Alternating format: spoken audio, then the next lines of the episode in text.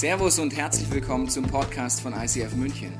Wir wünschen dir in den nächsten Minuten eine spannende Begegnung mit Gott und dabei ganz viel Spaß.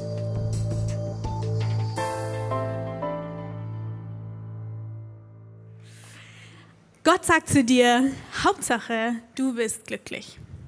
Wirklich? Stimmt das eigentlich?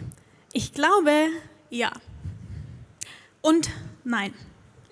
Ich glaube, es ist eine klassische Halbwahrheit. Eine Halbwahrheit ist eine Aussage, die beides ist zur gleichen Zeit. Wahr und falsch.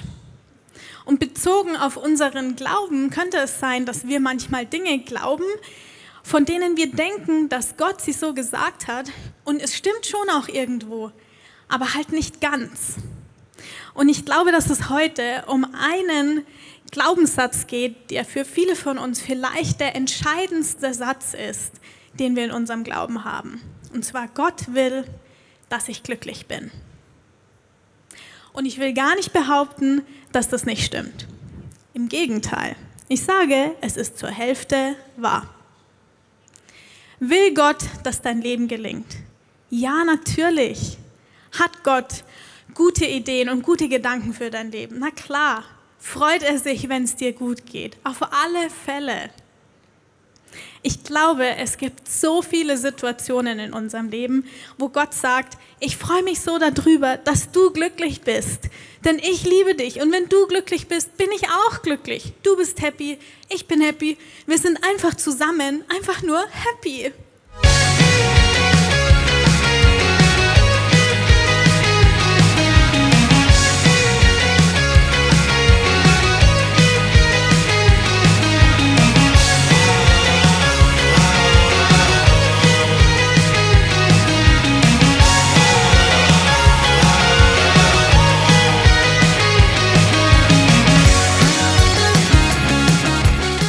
Ganz ehrlich, das wollte ich immer schon mal machen.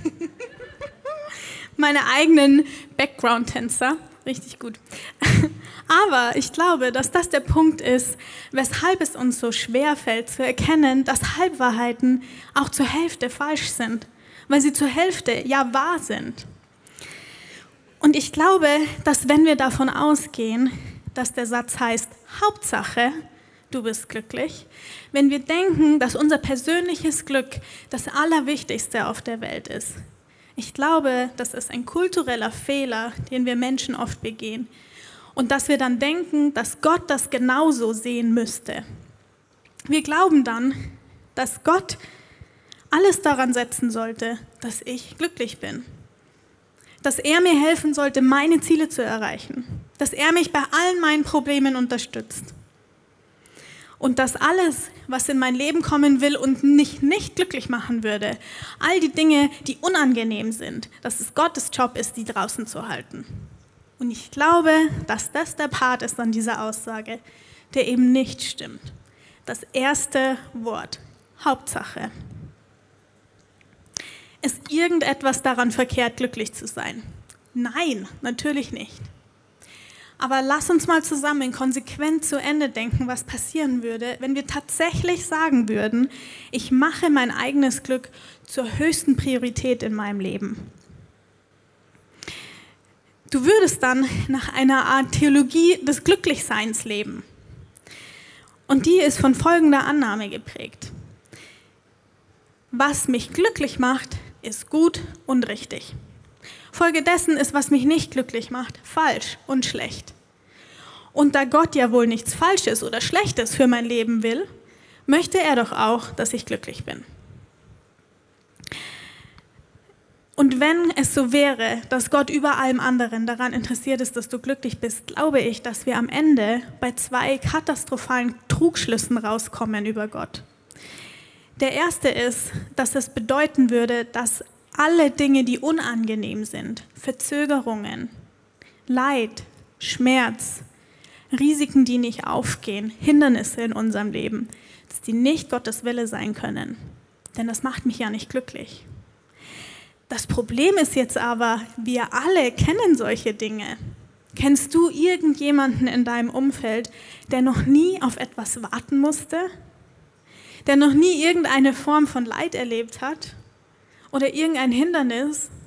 Also ich kenne niemanden und in meinem Leben ist das auch nicht so. Wenn also diese Dinge in meinem Leben passieren, die mich nicht glücklich machen, dann gibt es nach der Theologie des Glücklichseins eigentlich nur zwei mögliche Erklärungen dafür. Entweder Gott will in meinem Leben nicht handeln, das bedeutet, er liebt mich nicht. Oder Gott kann in meinem Leben nicht handeln, das bedeutet, es gibt ihn nicht. Wenn wir tatsächlich leben nach diesem Prinzip, kommen wir früher oder später in unserer Beziehung mit Gott bei einem dieser zwei Trugschlüsse an. Er liebt mich nicht oder es gibt ihn nicht. Und das Zweite, worin wir uns dann täuschen, ist, glaube ich, dass wir in einer gewissen Weise mit Gott den Platz tauschen. Denn wenn wir glauben, dass über allem mein persönliches Glück wichtig ist, dann denke ich, dass Gott existiert, um mir zu dienen, um meine Bedürfnisse zu stillen, um mich glücklich zu machen. Und auf gewisse Weise missbrauche ich Gott dafür, dass es auf meiner Arbeit besser läuft, dass meine Ehe harmonischer ist, dass ich die Dinge bekomme, die ich gerne haben will, dass sich jenes Problem löst und diese Schwierigkeit nicht auftrage, dass ich, ich, ich ich mache mich selber zum Maßstab aller Dinge. Als ich ein Kind war, gab es etwas Spannendes an Straßenecken zu entdecken.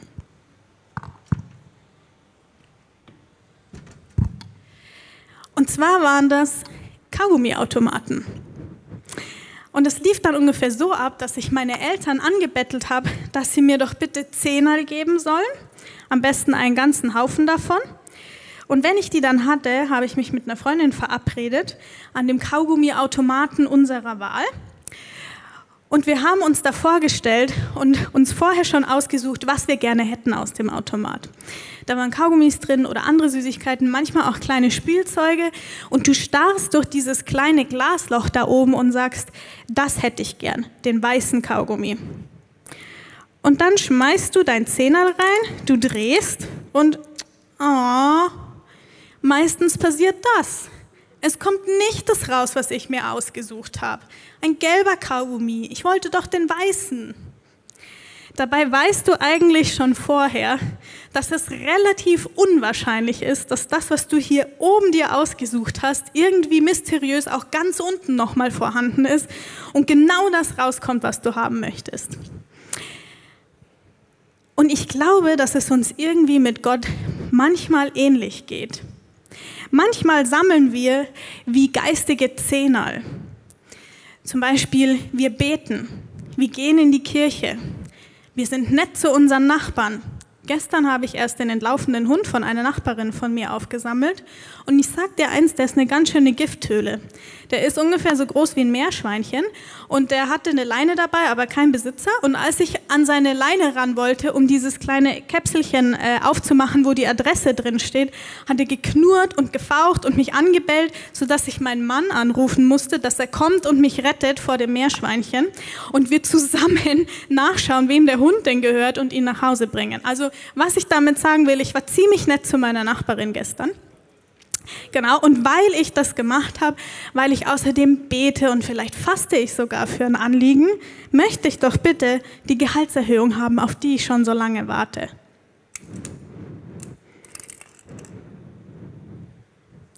Und dann passiert das. Du kriegst etwas ganz anderes. Mann, ich wollte den blauen Kaugummi, nicht den roten. Und manchmal ist es auch so, dass du sagst, okay Gott, noch eine Chance, die neue Wohnung. Du weißt, welche ich gerne hätte. Und wir haben uns ja auch vorher darüber unterhalten. Ich glaube, du findest auch, dass das eine gute Idee ist. Und du probierst es aus, wirfst deine Zehner rein und kaum zu glauben, diesmal hat es funktioniert. Die neue Wohnung, ein grüner Kaugummi. Oh, danke Gott, das macht mich einfach so happy.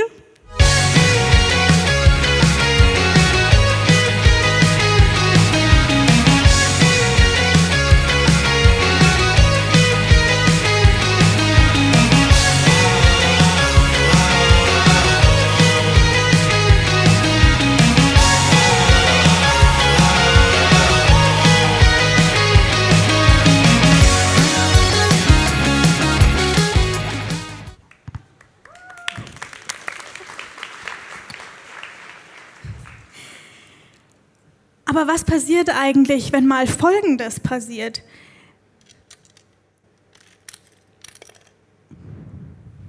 Wenn einfach überhaupt nichts rauskommt. Gott, also mit was anderem hätte ich mich ja noch zufrieden gegeben, aber gar nichts? Auf einmal ist das Ganze nicht mehr so lustig. Und jetzt sagst du vielleicht, ach komm schon, Anna, der Vergleich ist jetzt wirklich ein bisschen plump. Ich verhalte mich doch Gott gegenüber nicht so wie in einem Süßigkeitenautomat. Also ich habe mich noch nie bei Gott beschwert, dass er mir nicht das neue Auto oder die neue Prada-Handtasche gegeben hat. Und es mag sein, vielleicht sind die Beispiele wirklich ein bisschen zu plump. Aber lass uns mal ein kleines bisschen feiner werden. Was ist mit dem Job, den du schon so lange wechseln willst? Und zwar nicht, weil dir langweilig ist, sondern weil dein Job dich vielleicht völlig überfordert oder einfach nicht das Richtige für dich ist. Vielleicht weil du dich mit deinem Chef oder deinen Kollegen nicht verstehst. Vielleicht ist es extrem und du wirst sogar gemobbt und du bist einfach nur todunglücklich dort. Es geht dir schlecht deswegen und du betest und du fastest und du bewirbst dich.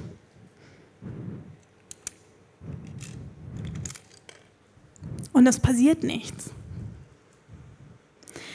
Oder vielleicht bist du krank. Eine Freundin aus meiner Small Group ist schon seit ein paar Jahren krank. Und sie betet und wir beten als ganze Small Group und wir fasten als ganze Small Group und es wird mal besser, mal schlechter, aber geheilt wurde sie bis heute nicht. Es kommt nicht das raus, wofür wir gebetet haben. Gott, warum? Warum heilst du mich nicht?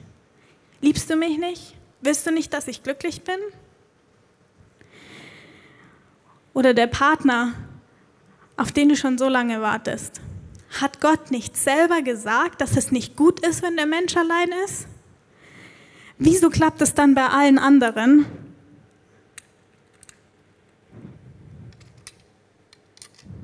Und bei mir funktioniert es nicht. Ich kenne solche Situationen in meinem Leben, wo es nicht so läuft, wie ich mir das wünsche. Und ich weiß, dass ich manchmal richtig bockig und richtig sauer mit Gott werde. Und das Problem, was ich an der Stelle mit Gott habe, ist, dass er alles kann. Wenn er nicht können würde, worum ich ihn bitte, dann hätte ich kein Problem mit ihm. Wenn es zum Beispiel so wäre, dass es einfach bestimmte Krankheiten gibt, die Gott nicht heilen kann. Wenn er sagen würde, okay, also Parkinson und Keuchhusten und Grippe, kein Problem, habe ich im Griff. Aber Krebs und Akne und Fußpilz kann man einfach nichts machen, geht einfach nicht. Dann hätte ich auch kein Problem, wenn mich darum beten würde und er würde es nicht machen, denn er kann es ja nicht.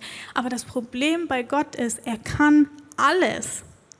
Wenn er also tun kann, was ich mir wünsche, und er macht es nicht, was bedeutet das dann? Er liebt mich doch. Oder? Andersrum ausgedrückt würde das bedeuten, wenn Gott etwas tun kann, was ich mir wünsche, muss er es tun, weil er behauptet, mich zu lieben. Und wenn er es nicht tut, gehe ich davon aus, dass er mich nicht liebt so ausgedrückt klingt das irgendwie schräg, oder? Das wäre so, wie wenn mein Mann zu mir sagen würde, Frau, du behauptest ja, dass du mich liebst. Und es würde mich jetzt wirklich sehr glücklich machen, Sex zu haben. Außerdem war ich heute ausnehmend nett zu dir. Ich habe dir in der Früh einen Kaffee ans Bett gebracht. Außerdem habe ich extra frische Socken angezogen und äh, ich habe dir jetzt noch eine Stunde zugehört, wie du mir von deinem Job erzählt hast. Da du also, na,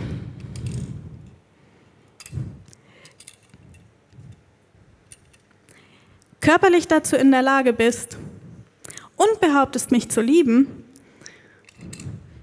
musst du jetzt Sex mit mir haben. Denn es würde mich wirklich sehr glücklich machen. Und Schatz, Du willst doch auch, dass ich happy bin.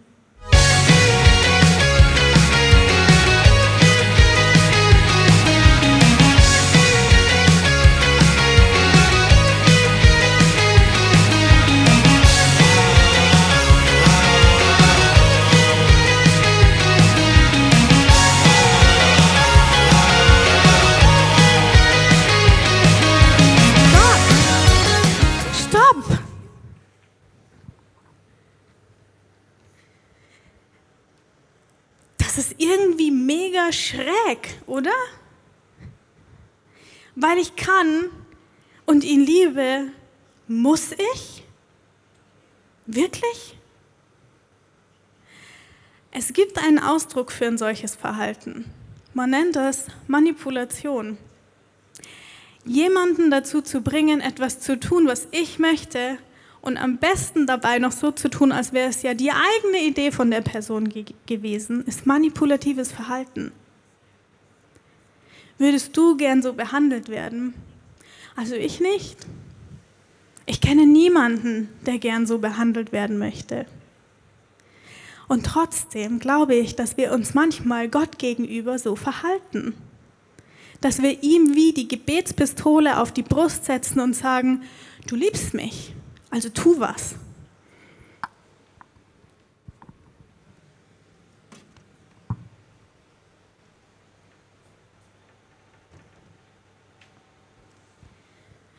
Vielleicht würdest du das nicht so ausdrücken, aber kennst du sinngemäß solche Gebete?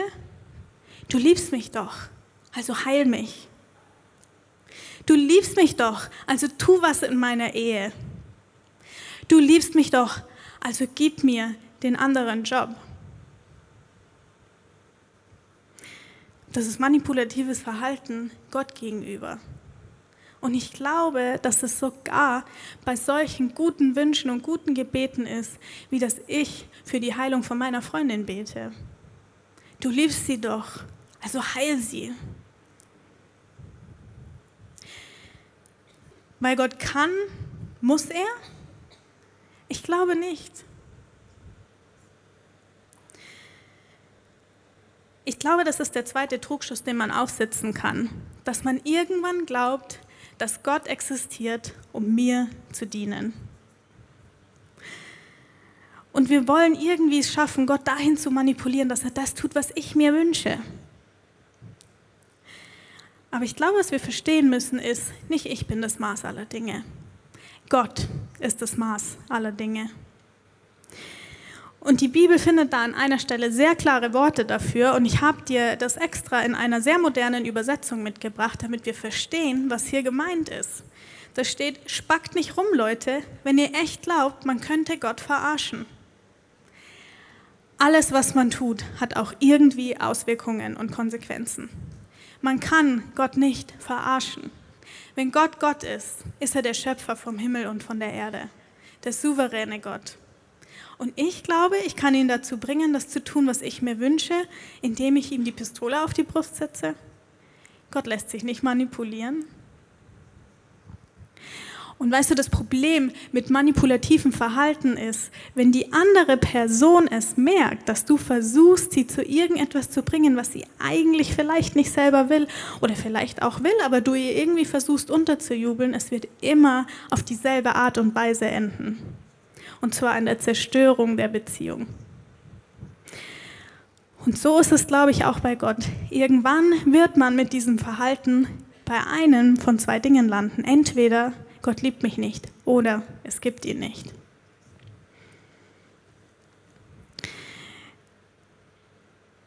Und hier ist die Tragik von diesem Glauben, von der Theologie des Glücklichseins. Sehr viele Leute verlieren ihren Glauben, weil sie sagen, ich habe Kirche ausprobiert und es hat nicht funktioniert. Ich habe Religion ausprobiert, aber sie hat mich nicht glücklicher gemacht.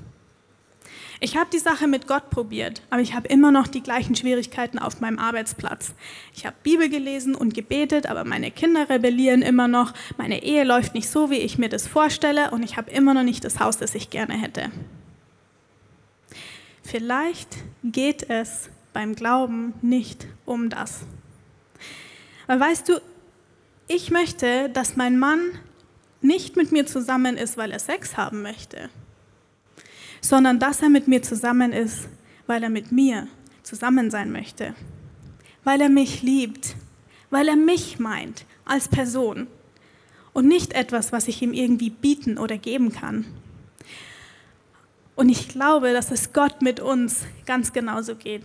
Und weißt du, ich hatte irgendwann bei der Vorbereitung für heute einen Moment, wo ich auf meiner Couch saß und geweint habe, weil ich gemerkt habe, wie oft ich versucht habe, Gott zu manipulieren und ihn dazu zu bringen, das zu tun, was ich gerade jetzt möchte und ich für richtig halte.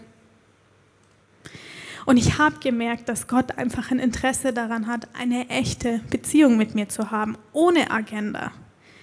Dass er mich meint, einfach nur wegen mir und nicht wegen irgendwas, was ich für ihn tun könnte. Und dass er dasselbe auch von mir möchte. Wenn Gott ein Mensch wäre, weißt du, wie ich eine solche Person bezeichnen würde? Als echten Freund, als echte Freundin. Jemand, der einfach nur wegen mir mit mir eine Beziehung haben möchte, ohne Agenda. Und es hat mich so bewegt zu erkennen, dass Gott diese Art von Beziehung mit mir haben möchte, eine echte Freundschaft, ohne Agenda. Und ich glaube, er möchte, dass wir eine Beziehung mit ihm haben, wegen ihm. Und nicht, weil wir eigentlich das Glück suchen, das, was er uns geben könnte, die Erfüllung unserer Gebete, sondern er möchte, dass wir ihn lieben und nicht das, was er uns geben könnte. Und hier sind wir wieder beim Thema Halbwahrheit. Natürlich findet Gott es toll, wenn du glücklich bist. Denn er liebt dich ja, er ist dein Freund. Welcher Freund würde sich nicht für den anderen freuen, wenn es ihm gut geht? Aber ich glaube, es ist nicht Gottes erste Priorität in, uns, in unserem Leben und auch nicht in seinem Leben. Mit Prioritäten ist das so eine Sache. Jeder von uns trifft Entscheidungen anhand von bestimmten Kriterien, ob einem die bewusst sind oder nicht. Und ich habe dir einfach mal ein kleines Video mitgebracht mit einem Beispiel, wie Entscheidungen unterschiedlich ausfallen können, je nachdem, welche Kriterien man anlegt. Du könntest zum Beispiel folgendes Szenario in deinem Leben haben, dass du sagst, okay, ich habe bestimmte Prioritäten, welche Sachen sind mir wirklich wichtig, danach entscheide ich. Oder habe ich genug Geld für die Entscheidung, kann ich mir das leisten? Oder was werden die Langzeitfolgen sein davon, wenn ich mich so entscheide? Wird mich die Entscheidung glücklich machen? Und was denken die anderen darüber, wenn ich mich so entscheide? Und diese Kriterien hast du in einer bestimmten Reihenfolge in deinem Leben, wenn du eine Entscheidung triffst. Und jetzt lass uns mal anschauen, was passieren würde, wenn wir tatsächlich das eigene Glück ganz oben auf die Prioritätenliste setzen würden, mit Abstand und alles andere müsste darunter kommen. Und ich habe ein paar Entscheidungen genommen, die ich einfach in letzter Zeit in meinem Leben selber treffen musste. Und wir werden schauen, wie die ausgehen. Zum Beispiel hatte ich einen freien Tag und habe mir vorgenommen, den am See zu verbringen, zu chillen, vielleicht ein bisschen mit dem Schiffchen zu fahren und dann ist meine Mom krank geworden und ins Krankenhaus gekommen. Und ich hatte jetzt die Wahl, verbringe ich den Tag am See oder mit meiner Mom beim Arzt. Was würde mich glücklicher machen? Also glücklicher würde mich wahrscheinlich der See machen und nicht den ganzen Tag im Krankenhaus rumzuhocken. Würde ich mich für den See und gegen den Tag mit meiner Mom entscheiden. Oder wie verbringe ich mein Wochenende? Ich könnte wandern gehen mit meinem Mann. Dazu muss man wissen, ich hasse Wandern. Ich finde es eines der sinnlosesten Zeitvertreibe, die es überhaupt gibt. Oder ich könnte einen Wellness-Tag machen. Was würde mich glücklicher machen? Hm, wahrscheinlich der Wellness-Tag und nicht so sehr das Wandern mit meinem Mann. Oder für was gebe ich mein Geld aus? Ich könnte mir entweder das 30. Paar Schuhe kaufen oder ich nehme das Geld und gebe einer Person, von der ich mir was geliehen habe, das wieder zurück. Was würde mich glücklicher machen? Wahrscheinlich die Schuhe und nicht so sehr das Geld zurückzugeben. Also würde ich mich für die Schuhe und gegen das Schuldenbezahlen entscheiden.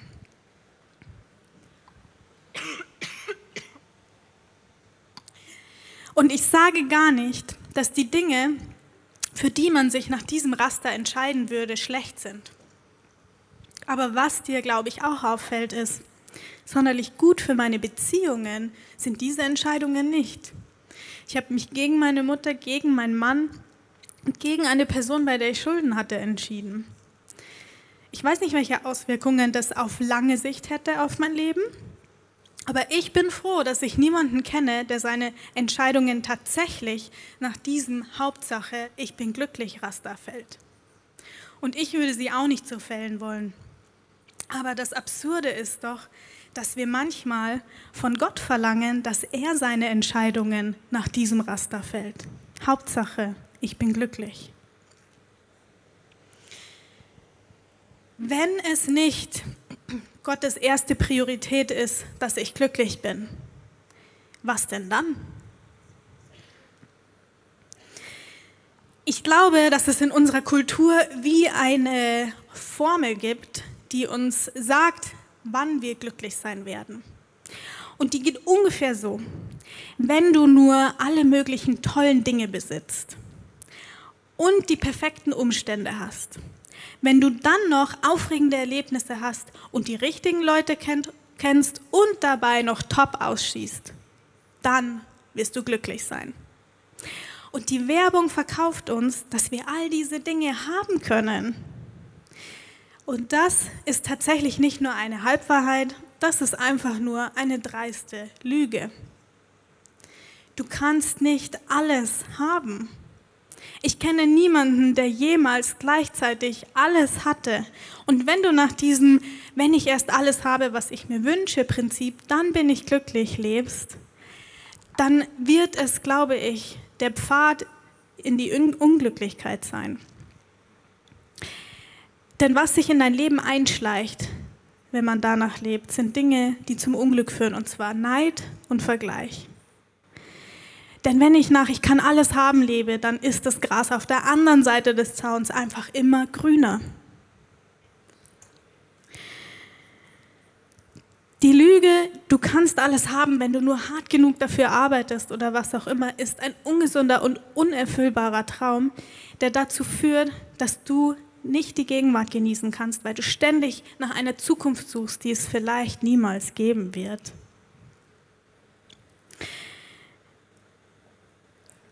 Wenn Glück nicht Gottes erste Priorität für mein Leben ist, was denn dann?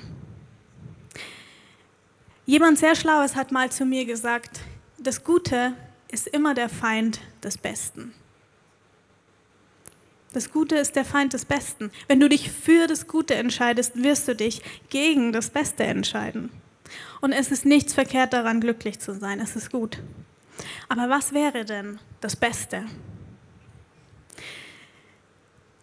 Die Bibel beschreibt das Beste mit den folgenden Worten.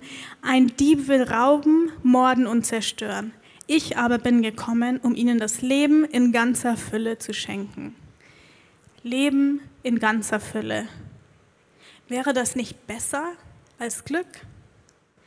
Was Jesus hier über sich selber sagt, ist, ich bin kein Dieb. Ich bin nicht gekommen, um dir etwas wegzunehmen. Ich bin nicht gekommen, um etwas zu zerstören, deine Träume oder deine Wünsche zu zerstören. Und ich bin auch nicht gekommen, um Tod in deine Lebensbereiche zu bringen. Ich bin gekommen, damit du Leben in ganzer Fülle hast. Was bedeutet das? Ich glaube, Leben in Fülle bedeutet nicht, dass du niemals krank werden oder nie deinen Job verlieren wirst. Es bedeutet auch nicht, dass du mehr Geld, mehr Sex, mehr Erfolg haben wirst und alles einfach wie geschmiert läuft. Ich glaube, Leben in Fülle bedeutet, dass du trotz der Umstände deines Lebens in deinem Herzen Frieden und Freiheit hast, dass du in deinem Herzen erfüllt bist. Ich glaube, was Gott mehr als alles andere möchte für dein Leben, ist dein Herz zu verändern, dass du von innen heraus glücklich bist. Und das nennt sich Erfüllung. Es würde zum Beispiel bedeuten, dass du in der Mitte vom Sturm von Krankheit Frieden hast. Ich habe zum Beispiel eine Freundin, die schon seit Jahren mysteriöse Schmerzen hat in ihrem Körper und man kann nicht rausfinden, woran es liegt. Und vor einiger Zeit musste sie deswegen für längere Zeit ins Krankenhaus, um Untersuchungen zu machen. Und in der Woche, bevor sie ins Krankenhaus gekommen ist, habe ich sie erlebt und es hat mich so tief bewegt, diese Frau zu sehen. Sie hatte eine Ruhe und einen Frieden von innen ausgestrahlt, den ich nicht erklären konnte. Ich habe nur gewusst, was sie hat, das will ich auch. Und ich habe sie gefragt, gesagt, wie kann es sein, wie bist du so ruhig und so gelassen in der Woche, bevor du ins Krankenhaus gehst? Und sie wollten sie da unter anderem auf MS, auf Multiple Sklerose testen. Das ist keine schöne Nachricht. sie sagt, ich kann es mir auch nicht erklären. Ich glaube, das ist der Friede von Gott, der meinen Verstand übersteigt und der in meinem Herz ist. Das ist erfülltes Leben. Erfülltes Leben würde bedeuten, dass du in Freiheit lebst, obwohl du nicht alles im Griff hast. Dass du aus deinen inneren Gefängnissen rauskommst. Dass du frei bist von Ängsten. Frei davon, immer das zu tun, was die anderen Leute von dir erwarten. Es würde bedeuten, dass du echte und tiefe Freude hast, weil du Beziehungen hast, die dich aufblühen lassen. Erfüllung bedeutet, dass die Kraft Gottes dein Herz von innen heraus verändert, sodass du, egal was deine Umstände bringen, Frieden, Freiheit und Freude von Gott hast, die von innen herauskommt. Und das kann dir niemand nehmen. Ich glaube, wenn wir anfangen, Gott zu suchen, statt das Glück zu suchen, statt das, was er uns geben könnte, werden wir am Ende mehr finden, als wir erwartet haben.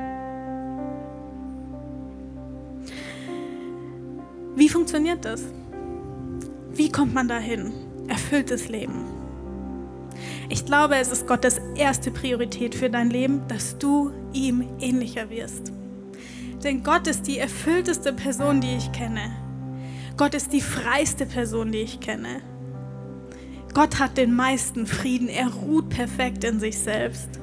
Gott ist die liebevollste Person, die ich kenne. Wenn ich es schaffen kann, ihm ähnlicher zu werden, dann werde ich erfüllt sein.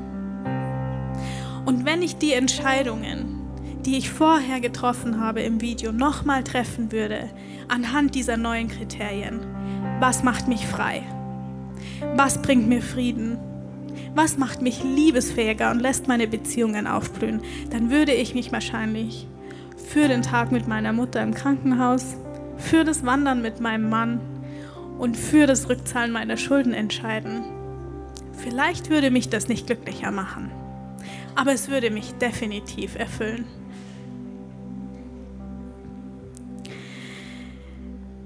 Vielleicht merkst du, dass du schon eine ganze Weile mit Gott unterwegs bist, dass du ihn kennst und dass es dir einfach manchmal passiert ist, dass es dir nicht um ihn ging, um eine Beziehung mit ihm zu haben, sondern dass es dir mehr um das ging, was er geben könnte. Dann hast du heute die einmalige Chance, einen Moment zu haben mit Gott, wie ich ihn auf meiner Couch hatte. Und dich zu entschuldigen bei Gott und zu sagen, Gott, es tut mir leid, dass ich an dem und dem Punkt mehr das gesucht habe, was du mir geben kannst, anstatt dich. Aber ich möchte das. Ich möchte eine echte Freundschaft mit dir haben. Ich möchte dich suchen, weil ich dich liebe, weil du Gott bist. Und nicht wegen dem, was du für mich tun kannst. Vielleicht bist du heute hier und du sagst, ehrlich gesagt, kann ich mit Gott und Kirche überhaupt gar nicht viel anfangen. Ich bin hier irgendwie zufällig gelandet oder ich wurde mitgeschleift. Aber ich glaube, dass auch du das kennst, dieses dem Glück nachjagen dass es irgendwie nicht richtig funktioniert, dass die Rechnung nicht aufgeht, dann hast du heute die Möglichkeit, ein Leben mit Gott zu starten. Wird dich das glücklicher machen? Wahrscheinlich nicht. Aber es wird dich von innen heraus verändern. Und das wird dich definitiv erfüllter machen. Und wenn du heute hier bist und du sagst, ich habe etwas mitgebracht, ein Anliegen, ein Gebetsanliegen, das hat ehrlich gesagt nichts mit Glück zu tun, sondern das ist etwas, was mich wirklich quält, was mir wirklich schwer fällt. Dann hast du heute die Chance, mit deinem Freund Gott ins Gespräch zu gehen und zu sagen, Gott, wo ist die Erfüllung in dieser Situation? Ich würde gerne beten und ich bitte dich, dass du zusammen mit mir aufstehst, aus Respekt davor, dass wir mit dem souveränen Gott jetzt sprechen.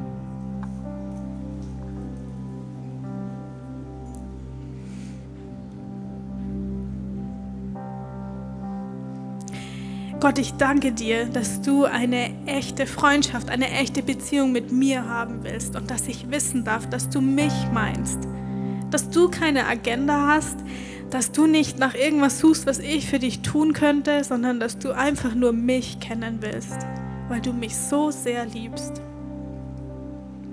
Und Jesus, ich möchte diese Person auch für dich sein. Ich möchte jemand sein, der dich sucht wegen dir, weil du Gott bist, weil ich dich kennen will. Und ich möchte aufhören, das zu suchen, was du für mich tun könntest. Und Jesus, ich entscheide mich hier und heute, nicht dem Glück nachzulaufen, sondern erfülltes Leben zu wählen. Und Heiliger Geist, ich bete, dass du jetzt durch diesen Raum gehst und dass du den Menschen, die das brauchen, jetzt deine Geschenke austeilst. Den Menschen, die Unruhe haben, die Ängste haben, deinen übernatürlichen Frieden gibst. Ich bete für Menschen, die merken, dass sie Hass und Unversöhntheit in ihrem Leben haben, dass du jetzt deine Liebe ausgießt in ihre Herzen. Und Jesus, ich bete, dass da, wo wir Freiheit brauchen, du jetzt unsere inneren Gefängnistüren wie aufsperrst. Freiheit von Ängsten. Freiheit von Dingen, die uns limitieren. Und Jesus, wir wollen dir jetzt begegnen. Ohne Agenda. Einfach nur, weil du Gott bist und ich dich kennen will. Amen.